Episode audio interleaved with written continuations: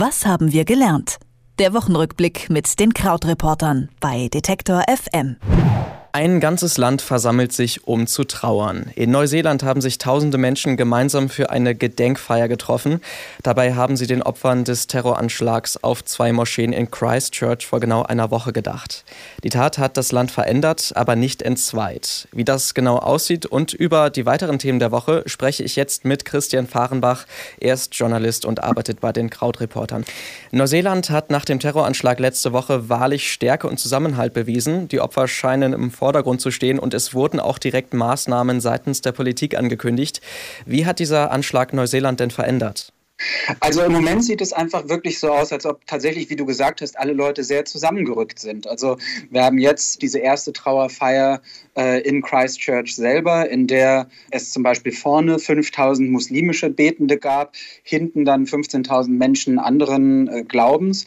Ähm, wir haben auch immer als zentrale Figur eben äh, Jacinda Ardern, also die Ministerpräsidentin des Landes und ähm, die ja jetzt in der letzten Woche eigentlich zu sowas wie ja eine Mutter der Nation geworden ist, was vielleicht nicht so ganz der richtige Begriff ist, sie ist ja noch sehr jung, aber die einfach mit einem sehr, sehr großen Feingefühl das gesamte Land durch die letzten Tage geführt hat. Also ähm, sie zieht zum Beispiel ein Kopftuch auf, hat viele Aktionen auch gemacht, bei denen jetzt nicht die Kameras dabei waren, hat einfach mit den Menschen getrauert und sich Zeit dafür genommen.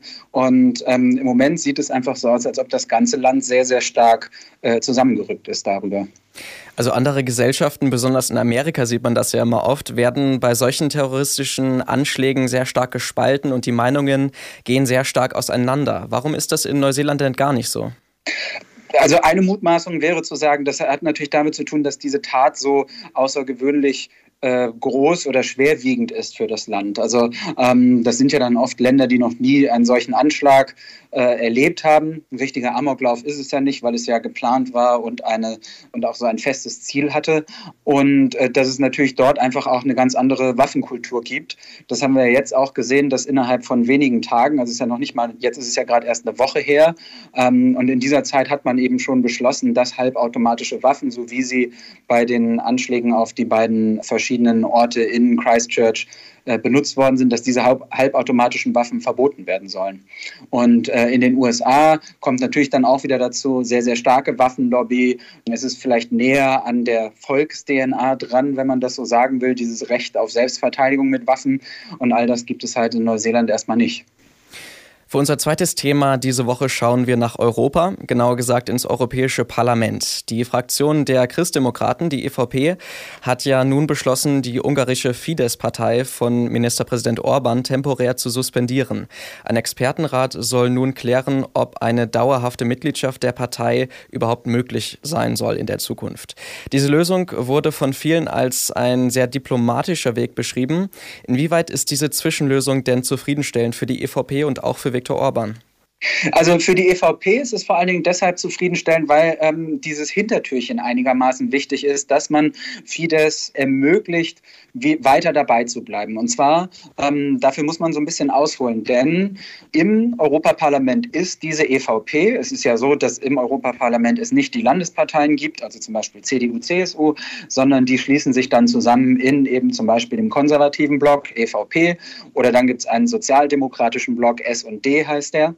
Und äh, dieser EVP-Block, diese Fraktion, ist im Moment im Europaparlament die stärkste Fraktion. Die haben 217 Abgeordnete. Ähm, die sozialdemokratischen Parteien kommen auf 187. Das heißt, es gibt 30 Unterschied. Von den 217 bei der EVP gehören 11 zu Fidesz, wo man sagen kann, okay, ähm, das ist eigentlich auch schon ungewöhnlich, dass die überhaupt dabei sind, so rechts wie Fidesz ist. Ähm, es gibt dann auch noch mal einen rechten Zusammenschluss. Also das heißt, die Partei ist da immer eh schon ein bisschen äh, ungewöhnlich gewesen in diesem Zusammenschluss, denn äh, normalerweise ist ja zum Beispiel die CDU eher kritisch gegenüber äh, der, der Fidesz und äh, die CSU etwas weniger kritisch. Ähm, das heißt also, wir haben diese elf Leute. Dann gibt es äh, die zweite große Debatte, nämlich darum, was ist jetzt mit den Briten? Wenn der Brexit kommt, dann würden sie nicht mehr an der Europawahl teilnehmen Ende Mai. Wenn der Brexit nicht kommt, würden sie teilnehmen. Und ist es dann möglich, dass vielleicht Labour, die zum sozialdemokratischen Block äh, gehören, Labour zusätzlich Stimmen hinzugewinnt und die Tories abgestraft werden? Wobei man sagen muss, die Tories, also die konservative Partei in Großbritannien, die ist nicht Teil von EVP, weil sie sich da auch schon äh, abgespalten haben vor einigen Jahren. Aber nichtsdestotrotz, unterm Strich ist eben wichtig, es gibt diese beiden großen Debatten im Moment, was ist mit den Ungarn und was ist mit dem Brexit. Die Ungarn würden dafür sorgen, dass EVP Stimmen verliert, der Brexit dafür sorgen, dass SD Stimmen hinzugewinnt. Und möglicherweise wäre dann damit am Ende der sozialdemokratische Block größer nach den Wahlen, hätte man Fidesz komplett ausgeschlossen. Deshalb ist es jetzt clever, dass die EVP gesagt hat, wir legen das nur auf Eis. Ähm, ihr bekommt eine Chance, euch zu verbessern.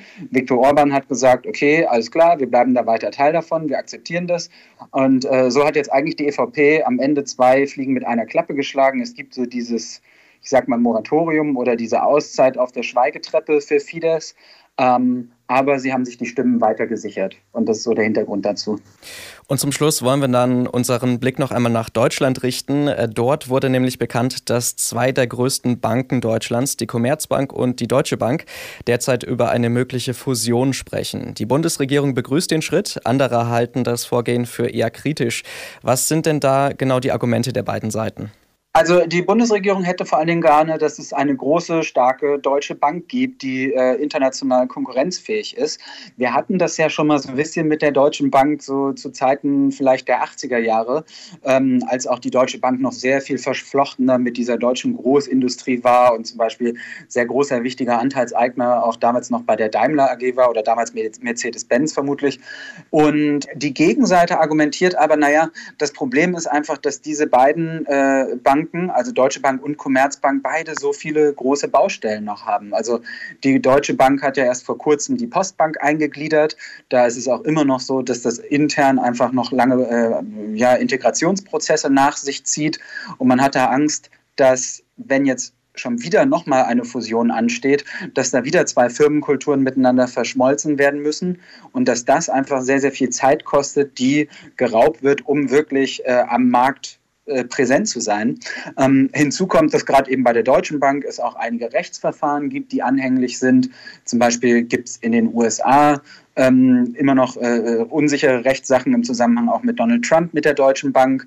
Und da gibt es noch äh, eins, zwei andere Verfahren. Das heißt also, die Gegner argumentieren, das sind eigentlich zwei äh, relativ schwache Kandidaten, die da fusionieren und aus zwei schwachen Kandidaten würde noch kein richtig starker gemeinsamer Kandidat werden.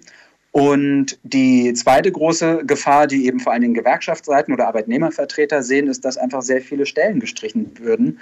Ähm, beide Unternehmen zusammen haben rund 130.000 Mitarbeiter im Moment. Äh, die Zahl, die bei den Gewerkschaften rumgeistert, ist, dass bis zu 50.000 Stellen wegfallen könnten.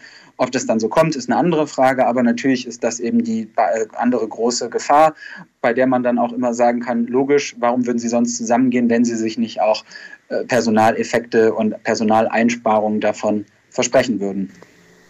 In Neuseeland hält man im Angesicht einer Tragödie zusammen. Die EVP ergreift erste Maßnahmen gegen Viktor Orban und in Deutschland debattiert man über die Fusion zweier großer Banken. Was in der letzten Woche so los war in der Welt, in Europa und in Deutschland, darüber habe ich mit unserem Mann von den Krautreportern Christian Fahrenbach gesprochen. Vielen Dank, Christian. Ich sage auch danke. Was haben wir gelernt? Der Wochenrückblick mit den Krautreportern bei Detektor FM.